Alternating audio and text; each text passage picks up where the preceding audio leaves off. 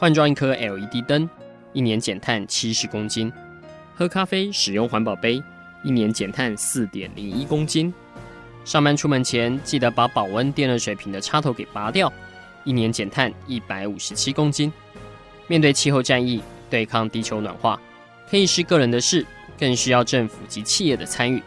台达电子文教基金会邀您一同寻找既能提升生活品质，并可大幅提高能源使用效率的提案。欢迎收听《气候战役在台湾》。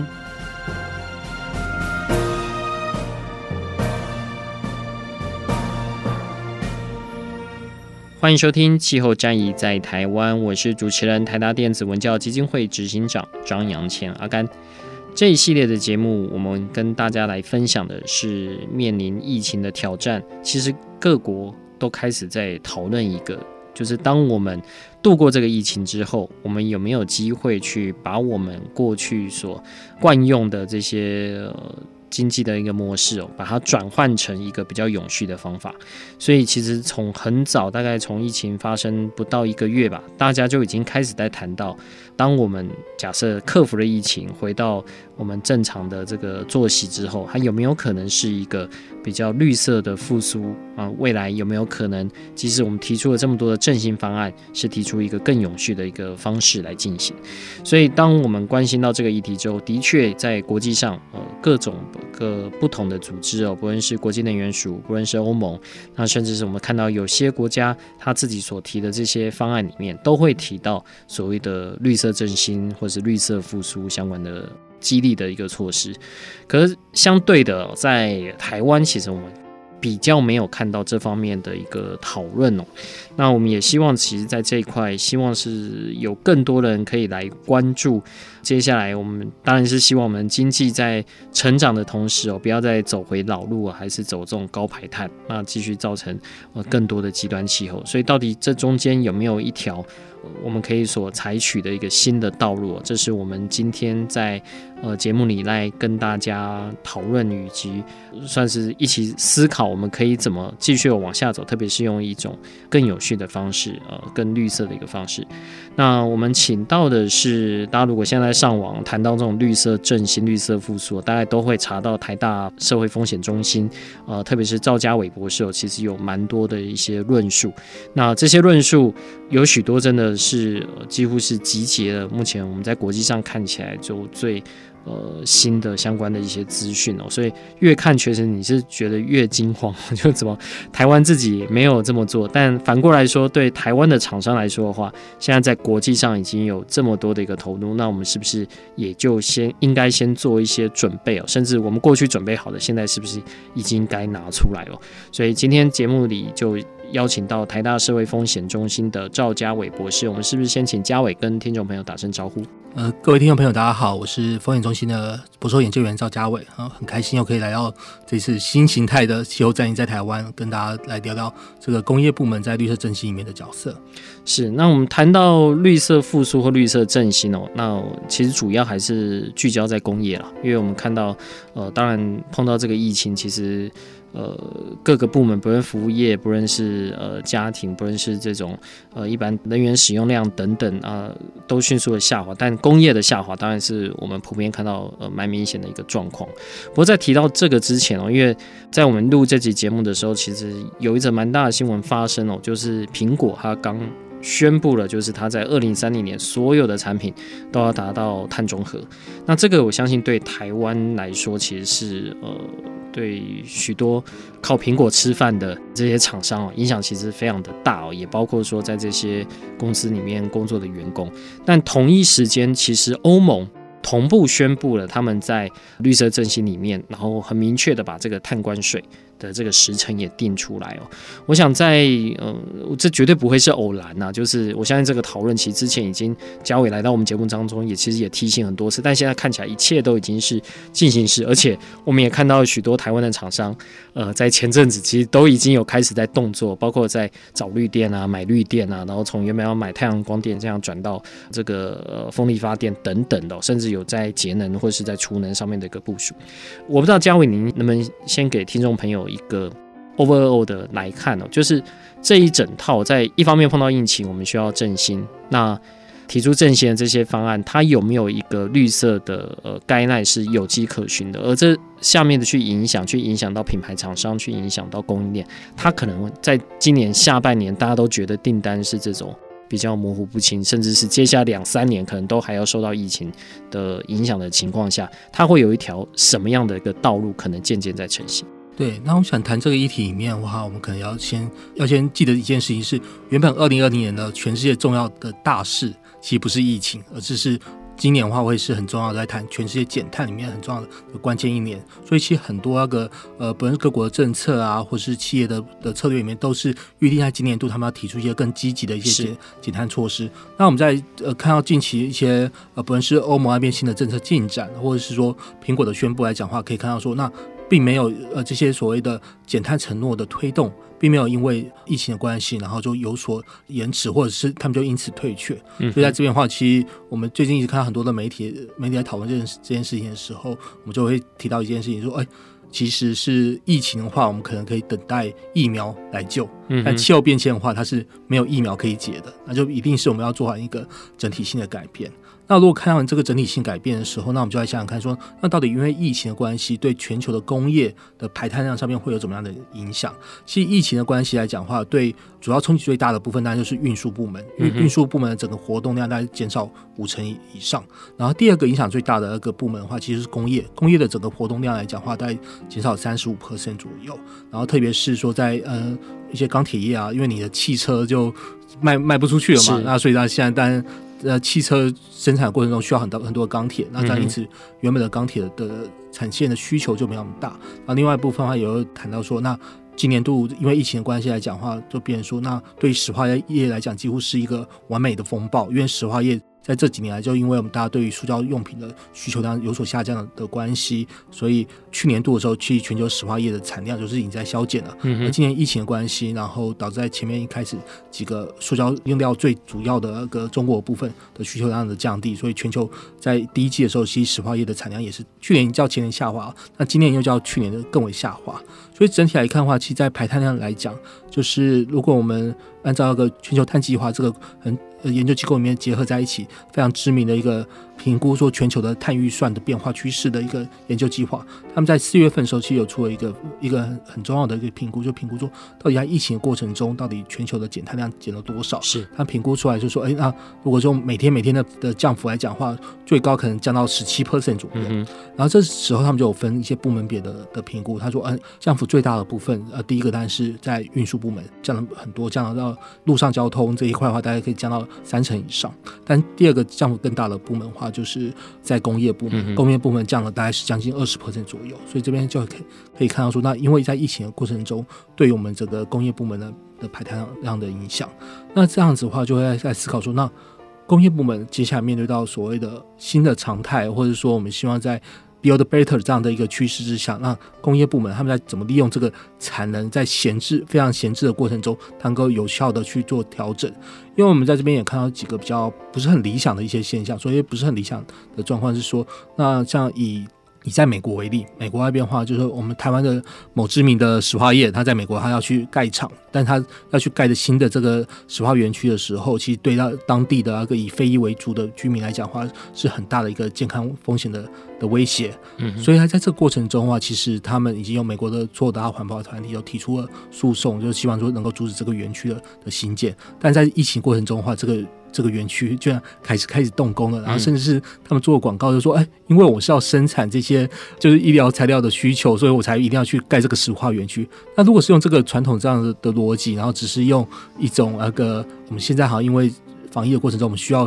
更多的这些防护设备，好像就直观性认为说，那我们需要更多的石化原料，然后作为你去不断复制原本的线性经济的工业生产模式来讲话，这样的话从我们角度看来，它反而是一个所谓的震撼主义式的一个作为，嗯、就是奈欧米可奈里面，我们之前在节目里面有谈过的奈欧米可奈的论述。那反过来，我们要想说，那怎么样去挣脱这个事情？就要必须要在这个时间点去思考说，就像我们刚才提到的的很关键的的议题，就是气候变迁是没有疫苗可解的。你就是要在利用这个可以我们重新重整整个生产链的时候，去思考一个更适当的方式。像我就可以看到说，那在国际上面的话，大家目前在疫后的振兴措施里面，再怎么样去促使工业部门有所改变呢？让工业部门能够去意识到说有这个减碳的要求呢？我觉得有三个最主要的做法。嗯哼，第一个做法来讲的话，就是要去针对产业纾困的时候，我去订定所谓的绿色条款。嗯，像这个部分在英国，英国他们针对他们的钢铁有一个钢铁业要跟英国申请一个纾困，大概相当于是三千万英镑左右的一个纾困贷款。然后他就说好，那这边的话我要给你几个条件。第一个话，你不能够去大规模的解雇老劳工。嗯第二个部分的话，就是要求你这个钢铁业要去承诺所谓的二零五零进行排碳，你要去做这样的承诺，我才愿意给你这样的贷款。所以这样的作为来讲的话，其实在国际货币基金的主席都认为说，我们各国政府给每一个企业做这种纾困贷款的时候，都应该要附上绿色条款，这样的话才能够趁机是让这些所谓的呃原本在减碳意愿比较低落的的产业，能够更积极的去产生这一系列的作为。那第二个部分的话，我们就看到的部分是说，那他奖励的的产业，接下来复苏的时候，他们要投资产业来讲的话，他们认为说它是必须是有助于减碳的这些产业，不论是在法国啊或者德国，他们的在振兴计划里面，他们多投资的产业都是投资于生产电动汽车的电池的产线的扩增，所以他们是补助这样的产业，因为他们觉得它是来自未来能够有助于一方面重振经济，一方面是在所谓的减碳路径之下所需要的产业，嗯，这是这是第二个方向。而第三个方向来讲的话，我觉得就是在既有的那个产业园区里面的一些改造，像我们可以看到是韩国，他们已经宣布要投资所谓一点九兆元，就将近两兆元的预算去推动所谓韩国的绿色与数位新政。嗯，那这个部分就是他把它当成他们在疫后复兴里面的很重要的一个措施。那它绿色这个部分的话，他们在工业这一块就要打造所谓一百个所谓的类似循环生态园区这样的概念，然后要去培养。五千个可以用在产业方面的绿色整合技术人才，这个部分的话，都是看到他们有掌握到一些新的趋势去推进。说，那我们这个以后复兴，我们这些新的产业再重复回到原本的产能的时候，他们的生产方式能不能有所不一样？嗯，呃，我们先不谈台湾哈，我们先看各国，特别在欧洲，特别在韩国，其实这次的整个的振兴表现是很很亮眼的。当他们提出这样的一个需求之后，对台湾的厂商来说，呃，我们抢的是全球的一个单，那。我们在整个的工业生产上面，是不是有机会去做这些改变哦？因为又回到像刚才提到苹果这样的一个例子哦，我们一方面看到台湾的厂商去投这种呃，还是利用传统的石化原料去生产相关的这个石化产品，但在苹果这边已经开始呃要求这个供应链去思考这种循环经济，呃，你该如何去用这种再生的料件去运用在你的这个相关的这个机壳等等，这方面就是除了我们一开始谈到的碳。我不知道在循环经济在这块，目前赵博您所看到目前国际上的趋势有没有也是在加重这一块的一个论述？对，在那个特别是以在欧盟来讲哈，欧盟他们的去年年底他们宣布的绿色政纲里面，EU Green Deal 里面就很重要的一个要推动所谓的。洁净与循环经济，针对产业这个部分，特别是他们针对钢铁业啊，还有石化业这两个很难减的部门，也是以对他们来讲非常有参考价值的部门，他们也都提出了一个是所谓的循环钢铁专案、永续石化业专案计划，要去去思考说怎么样去加强这边的循环度的推动。那在这边的话，我觉得另外一个部分要在思考到的事情，就是因为在这个疫情的过程中的话，我们会看到说，那呃，我们传统的整个全球性的供应链都受到很大的波及嘛。所以大家也会想说，那在疫情之后，我们要重建一个让这个供应链能够是更有韧性，不会受到波动的。但在这个过程中，我听到一个觉得蛮有趣的话，就是欧盟主席讲的话，就是欧盟主席就说，我们要重建供应链的韧性，就是去推动循环经济。用循环经济的方式的话，才可以确保说我们生产的原料不一定都是要靠国外进来的。在这边我就想到台湾，其实在这段时间里面有一个很好的例证，是我们台湾原本的砂石大概有有十 percent 是要从中国进口的。嗯哼。但因为在那个疫情关系，那这些砂石没有办法运进来，那我们台湾所采取的的作为就只能是说，呃，那我们就增加台湾自己的砂石的开采。嗯。这时候就好像变成说，那么那我们好像是。反而在这样的因应过程中，是增加了我们自己的台湾本地的环境冲击，而我们不是准备好说，嗯、啊，那因为这段时间。好，我们砂石的进口料是短缺，那我们就要更积极去要求说，那我们所有的工程方面，我们的再生料的比例要求有所提升，减少我们对原生性的砂石的的需求。这边的话是从银建业的一个例子去思考说，那我们目前台湾在这一块去讨论到这个循环经济的时候，跟循环经济对供应链的供应的安全，还有对于在疫情带来的影响的时候，我们目前好像还比较欠缺一些宏观性的一些思考。是，那当然，我们现在在看到，不论是在工业节能这一块，我们过去的推动方式，当然是国家有给一个目标嘛。对，那这个目标当然我们觉得说可以更好啦，但其实这个目标有些厂商已经说那个是很难做得到。但现在我我们看到的几个的状况哦，其实这个我个人也是蛮好奇的，这个可能要再问问看赵博。嗯、首先我发现，在去年哦，这也是呃赵博的脸书有分享的。就是去年，其实我们整体在工业的二氧化碳排放量是下降的，对对，而且下降了三点多 percent 哦，其实其实还不少。那今年如果依照这个疫情的影响，理论上会下降更多。嗯，但在这个的过程当中，我不确定是因为我们。用电的这个排碳系数下降，我们知道台电在这几年其实蛮努力在做这一块的，然后再来就是这种生产效率的这个提升啊，这就是比较是台达基金会这边我们所提倡的。但我们现在其实没有看到有什么样的政策，好像很成功去达成的这个三 percent。呃，这看起来一定是某一个外在的一个 不知道什么因素去造成这影响，也有可能是经济衰退。但目前我们现在看起来跟今年比起来，可能不就是这个的理由，就是。基本上有这样的一个背景，但碰到今年如果又是疫情，那现在大家碰到的要不就没单，要不就急单。那这个时候他去做整体的这个产线的这个 review，其实有些时候并不是能够预期的。当然我们知道说没有没有接到单的话，比如像王梦龙老师，通常都觉得这个时候其实最好的时候去做相关的一个检视。那碰到急单的时候就没办法，就只只能一直这么做。但是有碰到另外一个现象，就是工业自动化的需求在这段。时间是快速的成长的，对，这个看起来就是，因为现在都很怕群聚嘛，所以在这方面的看起来接单量是有成长的，所以这两块就是变成目前在台湾，如果我们是在做，你要谈绿色振兴，你要谈工业的呃节能与赶上这一波的绿色振兴的话，等于是背景资料，就是一方面你看到它整体的排碳量下降。再来就是它这种自动化的这个程度是上升的，我不知道你怎么看这样的一个趋势，去配合假设现在全球各国在特别我们几个主要出海口，它有定出这样绿色振兴的话，有哪些的亮点？或许是台湾的厂商这方面可以提早去做一些因应的。在这边话，我先梳理一下我们到底呃工业部门这个排碳量的变化，就去年还有今年上半年的整个排碳量的。嗯，能资源耗用的变化，其实在去年来讲的话，全国减少了三点二 percent，嗯，工业部门的话减少四 percent，嗯，所以它的降幅还比呃全国来的高。然后全国的减少的三点二 percent 里面的减碳的量里面，工业贡献了七成，就等于说去年我们大概全国减了大概是八百八十万吨的二氧化碳，其中有将近大概五百八十万万是工业部门所贡献的。但他们自己在报告里面其实也分析了两个事情，就一方面是因为呃我们的电力排碳系数去年的台电系统里面减少燃煤的幅度是蛮高的，然后另外一部分的话就是真的普遍性去年的工业部门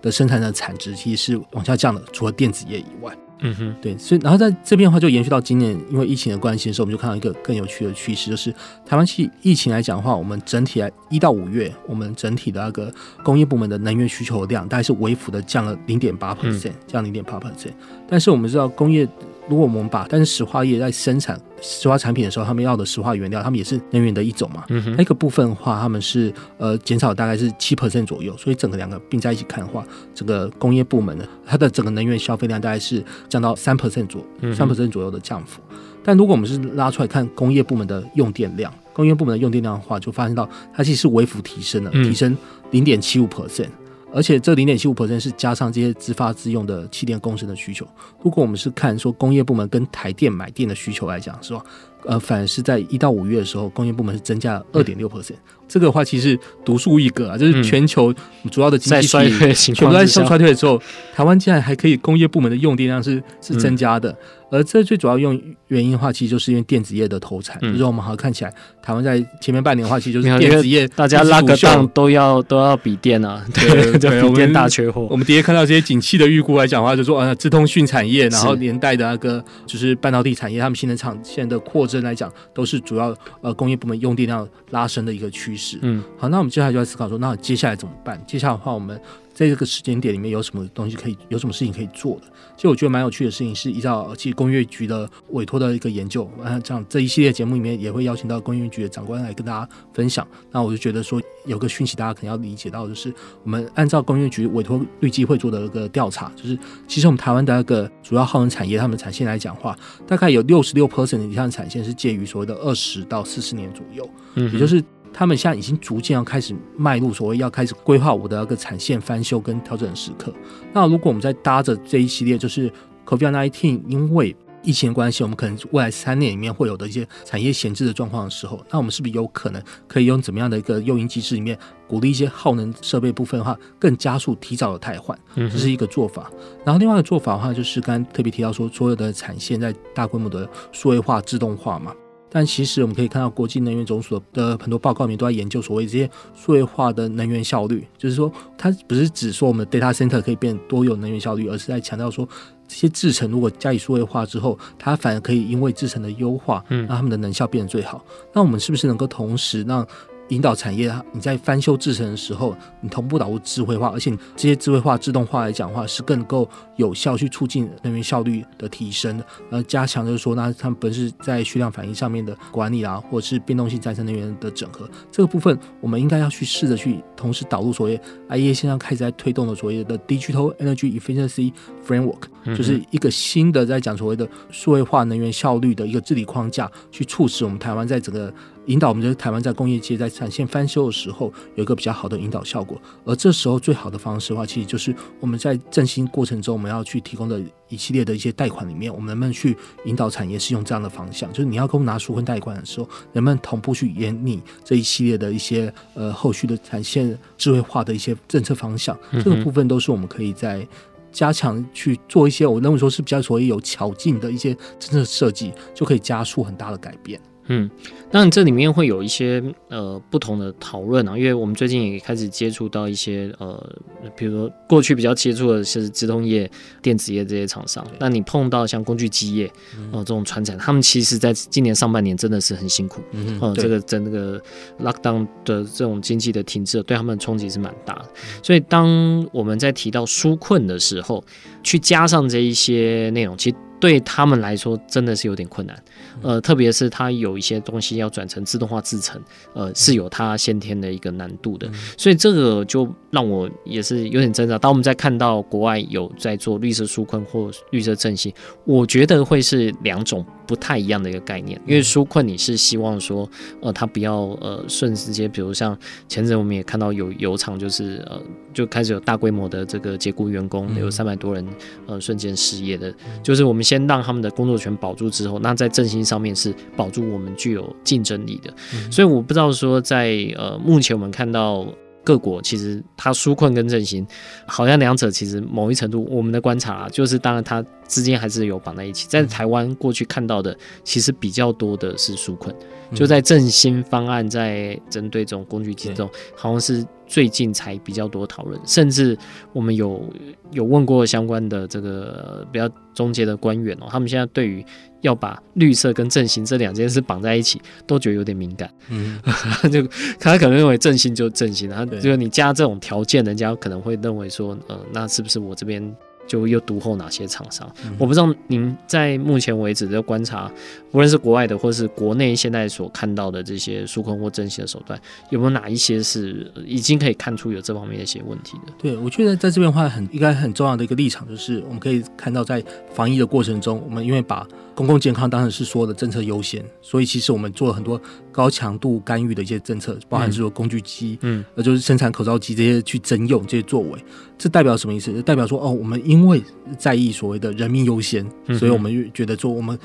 所有很难想去干预，就觉得很难去管制工业界的做法，我们都会想尽办法去做。嗯，同样的，我们要去思考一下，就是我们如果是。任凭工业界里面，我们在这个制成产线里面不做任何调整的时候，它会遗留下来的这些健康代价也是非常显著的。因为台湾因为那个因为使用化石燃料所产生出来的空气污染，它所产生出来的健康外部成本来讲的话。在我们 GDP 的二点六 percent，这个部分比我们因为疫情所受到的的冲击还大的很多，所以这部分的话，我们觉得我们在整个思考这管制逻辑，特别是很担心所谓的绿色跟振兴要不要结合在一起的时候，我觉得这是一个要去重新去理清我们的一个政策优先顺序的一个方式。然后第二个部分的话，就是我们也不要忽略的是，按照国际上面很多的研究来讲的话，你做绿色的这些做法作为你的振兴的一个一个重点的时候，它是可以创造多重效益的。嗯。它很快就可以上手，然后它的一个就业机会的创的创造，然后真经济振兴的创造。像最近我就看到国发会的一个委托研研究里面，就研究说，哎，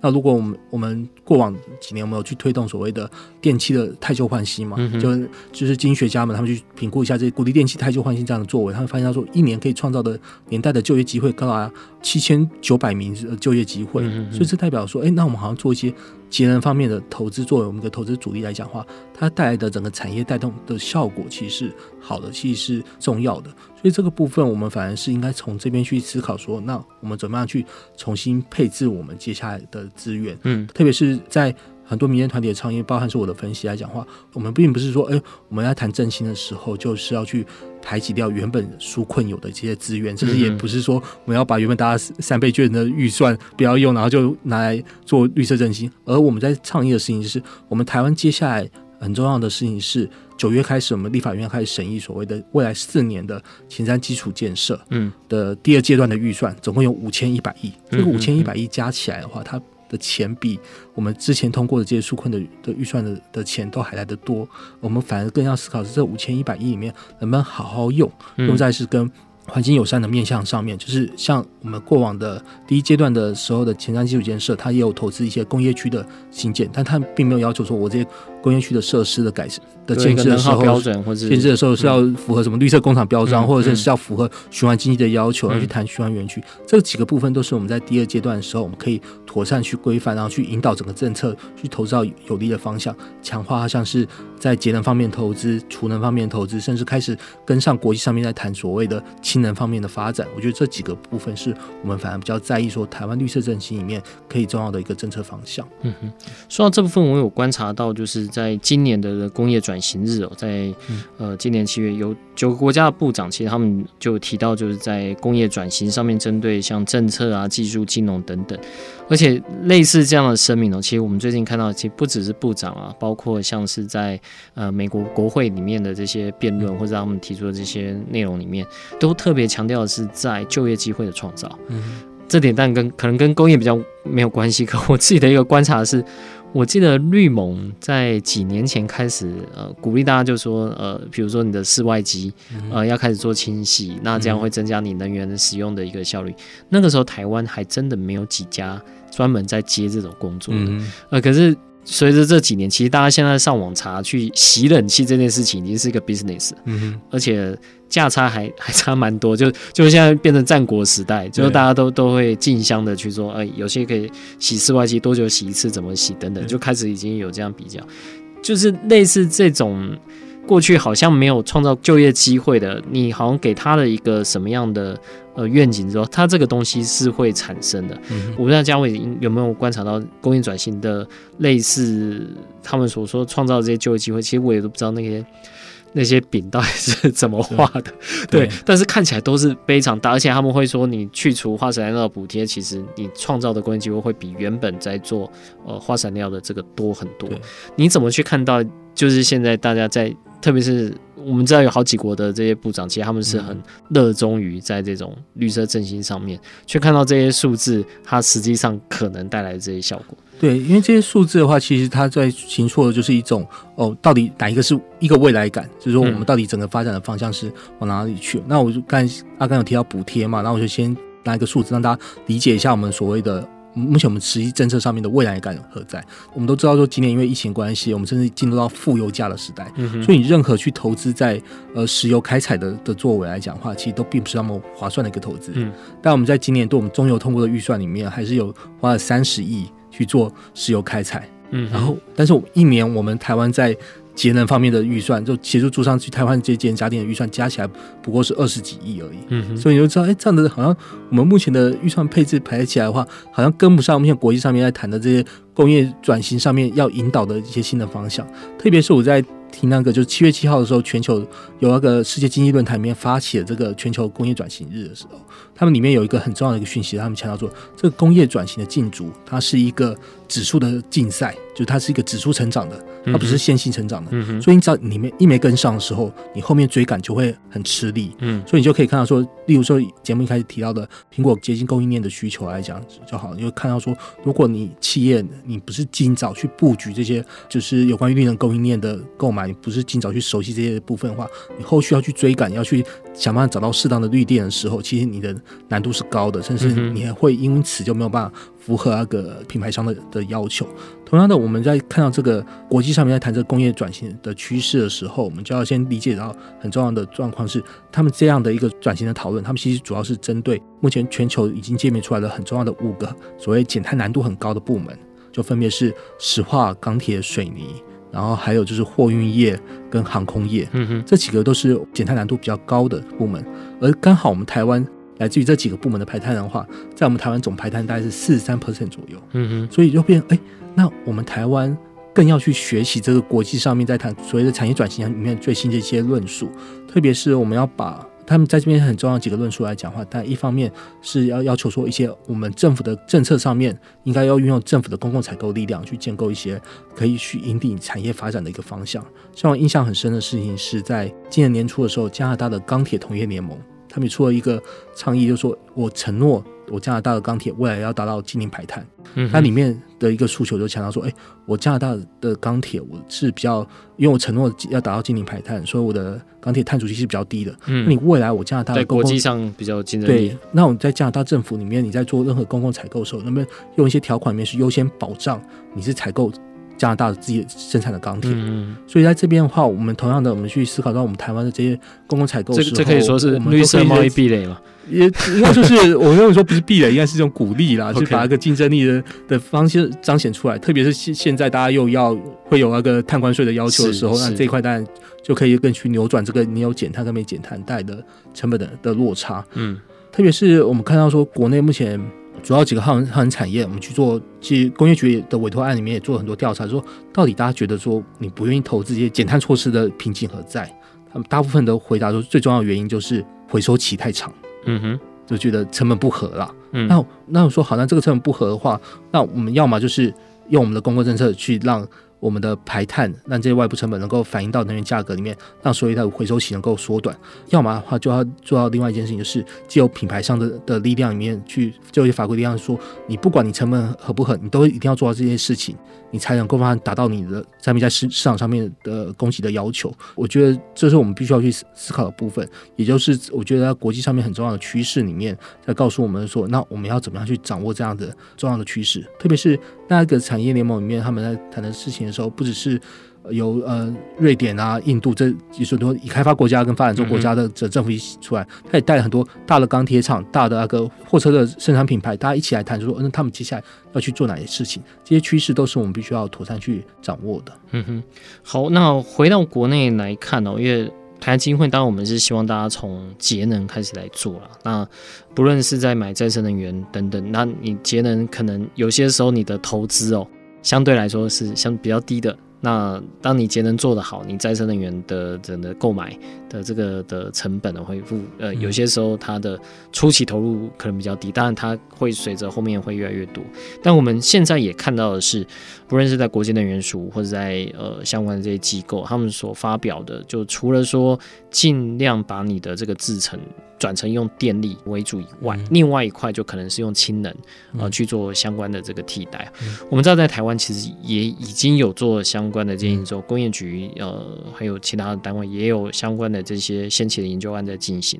但目前看起来好像在整个重特别是重工业这一块的的应用还不是那么多，还包括了像 CCSU 啊、呃，当然 CCSU 这种就是把碳捕捉下来再利用这个。呃，在广告上是是还蛮多的，我们看到也有一些厂是在台湾也有在用这个绿藻啊，嗯、呃，抓下来之后再把它转换成这个绿藻的生质柴油，那也有在做这个呃水泥厂，把它抓下来之后再做相关的运用。可是你看到跟国外这种 CCSU 用起来，它真的是已经要你呃每增加一座电厂，你就必须要呃增加这个 CCSU 这个设备，而且这个 CCSU 必须是达到绿色的相关的这些的要求。就我所知，目前在台湾好像没有电厂有有要达这一块。对，所以像这种已经比较目前已经被呃列出来，就你要达到两度 C 或一一点五度 C，你必须达到这些技术，而且这些应用的，虽然说厂商或者是说这种技术，其实市场上已经有的，嗯哼，可在台湾。不只是过去看不到，但现在看起来，假设我们也有机会去推一种绿色阵线的话，你觉得这类的技术是有机会在台湾可以跟这种工业部门做什么样的一个讨论跟沟通？因为我们看到大部分都在先期专案了，但真的能够对他们有所做要求的，好像并不是那么多。嗯哼，如果是从过往我们台湾的能源技术的一个发展经验的话，我会觉得我们成长的速度有时候其实是很快的。举例来讲，像大家很熟悉的电动机车，其实那个 Gogoro 它。就是电动机车，它在二零一六年的时候，它占比还大概一 percent 左右。嗯哼。但到去年年底的时候，它占比是占到呃十八 percent，就等于说在市占率也占到十八 percent。虽然今年上半年有点有点掉下来，其实这证明一件事情，就是台湾化我们在好的产品之后，我们在整个市场的那个 take off 的那个速率是非常高的。但重点就是你要有一个很清楚的政策方向去引导他们，特别是我们在谈工业部分这一块的话，它的特性又跟我们讲的这些电动车又比较不一样，因为电动车再怎么样都是十年的。一个比较短的寿命的一个投资，但这些工业制成来讲的话，都是三十年以上的的高资本的的投资，所以在这边的话，我们就要很很清楚的一些政策方向。所以我们看到国际上面这些重要的那个产业转型的倡议里面的时候，都是很标准，是你产业你就是要想办法二零五零净零排碳这个事情是让你跟说标，我这是不能够妥协的，所以你是就是要用这个为目标之后，才够去引领所有的那个投资跟研研发能够往那个方向去。嗯所以，我们在这边的话，我们可以看到，在我们在谈这次这绿色征信倡议里面，我们就觉得说，我们要去辨识出来，我们的工业，我们这些很难减的部门里面，它的确在有些技术上面是有障碍的。嗯，就例如说，好，那它在氢能的发展上面，我们台湾过往的处理比较比较少。虽然我们氢能经济在台台湾常常谈，然后就是有些氢机车了。对，就是我们很多，其实你去仔细看的话，你会发现到，哎，很多总统候选人或我之前就小英总统嘴巴里面讲过什么亲经亲经济，但现在国现在国际上面在谈的是轻策略，就是氢能发展的国家国家战略这一块的话，我们目前是比较没有的。所以，我们倡议的部分是是说，而是在希望在第二阶段前瞻基础建设里面的话，我们要以那个所谓的。大举发展储能，跟开始提前布局氢能这个部分，来作为一个很重要的策略。就是我们在第一阶段的时候，我们有去尝试为了推动储能，我们去建了一些所谓的储能的验证平台嘛。嗯，那我们在第二阶段的时候，我们就更要把氢能带过来看，因为氢能这个这块需求在台湾来讲的话，我们甚至是比那个德国啊。比欧洲那边对于氢能需求更更重要，因为我们要有氢能，我们才有办法去促使我们这些石化业、钢铁业有可能真正能够达到所谓的净零排碳的的需求。嗯、但在这个部分的话，我们当然很重要一一件事情就是，我们下半年的时候，我们要去修正所谓的温室气体减量与管理法，就是我们温减法。而温减法里面。我们过往我们有定一个，就是二零五零年就要减碳百分之五十的一个一个目标。虽然我们就一直没有说，呃，因为这个减碳百分之五十的目标，相对来讲的话，工业要做哪些改变？嗯哼。但在下半年的时候，我们像像在社会动力压力之下，这个减碳目标一定是会被加严，可能是会被要求要减百分之七十五，甚至是会谈到碳中和。那这时候我们就要去相对应具体出来说，那这些。我们的耗能产业到底未来三十年它要走到哪里去？它要怎么样才能够去达到这样的需求？不论是透过循环经济的方式，导入这些先进的这个节能制程的方式，这些部分都是蛮重要的。因为我在这边的话，我就想要用苹果的例子给大家做个说明，就是大家说苹果他们提出来二零三零年未来十年就要达到所有产品碳中和。大家以为他所有的技术他都知道了吗？其实并没有。嗯，其实他在他发表报告里面，里面有去留下说，哎，他有百分之七十五的的减量，他知道。可以用哪些技术达成？但是剩下百分之二十五的话，他还是要投入这些研发。但他并没有说，因为他这二十五 percent 他不知道怎么做，他就不愿意承诺那一个政策目标。因为他觉得是要有一个积极的政策目标之后，才能够拉动他所有的研发资源跟资金往那边去。所以在这边的话，我也希望说，我们台湾常常在谈这些积极目标的时候，都会丢下一个到底可不可行。但实际上面，以我们过往的绿能发展经验的时候，我们反而是要有一个积极的目标，才能够把整个行政体系、整个学界的的资源、产业界资源，才能够引领往那边去。所以，我们反而是更应该好好想想说，那接下来的半年里面，我们到底怎么样去掌握到这个很很重要的一个国际风潮？特别是我要再提醒一下，就是欧盟他们已经宣布是二零二三年要实施碳关税。然后我自己有做过一个盘点，是欧盟主要的贸易国里面，台湾的出口到欧盟的量化，大概是排名。第十二大，嗯哼，但前面十一大里面的话，有八个国家都已经实施了，就是相关的碳定价的措施，就只有三个国家没有实施。然后像是韩国啊，就是新新加坡，我们这些竞争国，他们也都有一些碳定价的作为。所以也就是说，欧盟碳关税一来之后，我们支持，我们现在离欧盟二零二三年只剩三年不到的一个因应时间，我们就要把这个东西当成是我们接下来台湾产业竞争力的很重要的一个挑战。而我们现在所做的这些。所谓的减碳的讨论来讲话，我们真的不只是为了台湾环境好，不只是为台湾的公共健康而已，也是为了要维系台湾的产业竞争力。是。那今天最后一个问题，我来问嘉伟哦，就是其实我们看上半年真的在讲绿色振兴的，只有台大风险中心，这这是为什么？在台湾的智库对于这一块，但最近开始有了，就是对这一块是属于这么冷漠的一个情况。嗯，其实我要强调说，不只是风险中心啊，应该说还有一些民间团体也，都有在谈嘛。哦、对，当然、嗯、我们在这个过程中，我们在讨论到一件事情，就是我们似乎就是因为没有一个很具体的长期愿景，就是说，因为欧盟的绿色振兴为什么谈他们明确可以讨论到明确，就是因为他们先有绿色政纲。嗯，因为他们有个明确哦，二零五零进行排排碳作为一个引导性的原则之后，我们就知道我们后续的投资该往哪哪里走。那我们台湾目前好像只有一个大家共识的部分，就是二零二五年再生能源达到二十 percent。但是再生能源达到二十 percent 的话，它有没有靠这个振兴方案里面的一些作为来讲的话，可能影响不是那么那么大。但是如果我们是要冲到二零五零年要谈到更积极的目标，达到我们要如果要达到净零排碳的时候，我们再生能源的占比至少在电力部门的话要占到九成以上。我们这些氢能都必须要导入的时候，那我们要所做的作为跟我们现在要投资的预算就会整个思考就会很不一样了。我想说，我们应该是欠缺这一块长期路径的建立之下，别人说那没有办法引起整个社会各界的讨论，嗯、所以我会觉得说，可能比较差异的部分是，大家都还是现在说所谓的二零二五年如何达成，而没有再把。时间点再往后去想，多想个二十五年，想到二零五零年，那从回头去看说，那从三十年后，因为其实三十年后一下就到了，因为像我们现在去想一九九零年，我们觉得还是很近。我们现在在听我们一九九零年的一些流行歌曲，我们都还记忆犹新。那不要忘了，就是往回推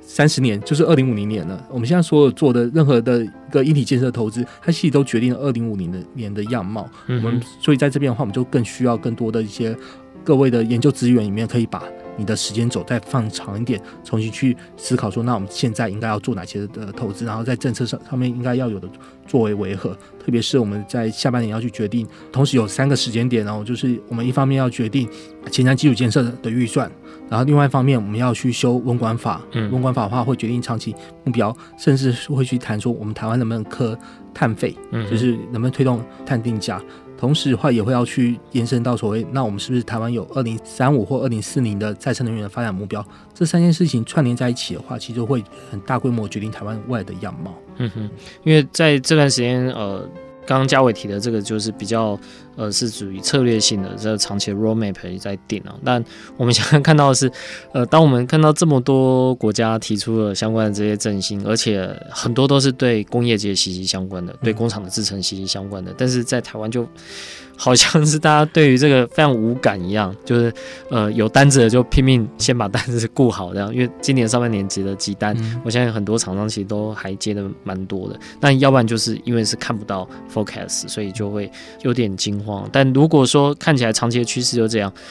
其实，在这一块，不论是在政策或者是在呃公司的决策端，它自然就会去朝向一个比较更永续啊、更绿色的这个发展方向来去做一个进行。好，今天非常谢谢嘉伟再次来到我们节目当中，为我们分享了在绿色振兴，特别是在工业这一块所带来的影响。那当然，我们今天谈了很多，可能是以 Apple 为例子，我相信也不止 Apple，呃，现在其实有许多的这些大厂也开始都是针对它的供应链，在增加绿色的整体的一个管理。上面，所以这个呃，过去我们谈了很多，好像都是在恐吓大家，但显然这个现在看起来绝对是已经是进行式。所以大家如果再看到接下来有哪个企业又开始有一个什么样大动作买绿电，大家可以去想象一下，可能过几个月，它主要供应的那个品牌厂商可能就会有开始有大动作。好，今天非常谢谢嘉伟来到节目当中，谢谢，谢谢各位听众朋友。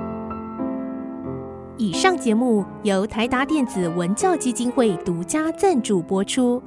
台达电子文教基金会邀您一起环保节能爱地球。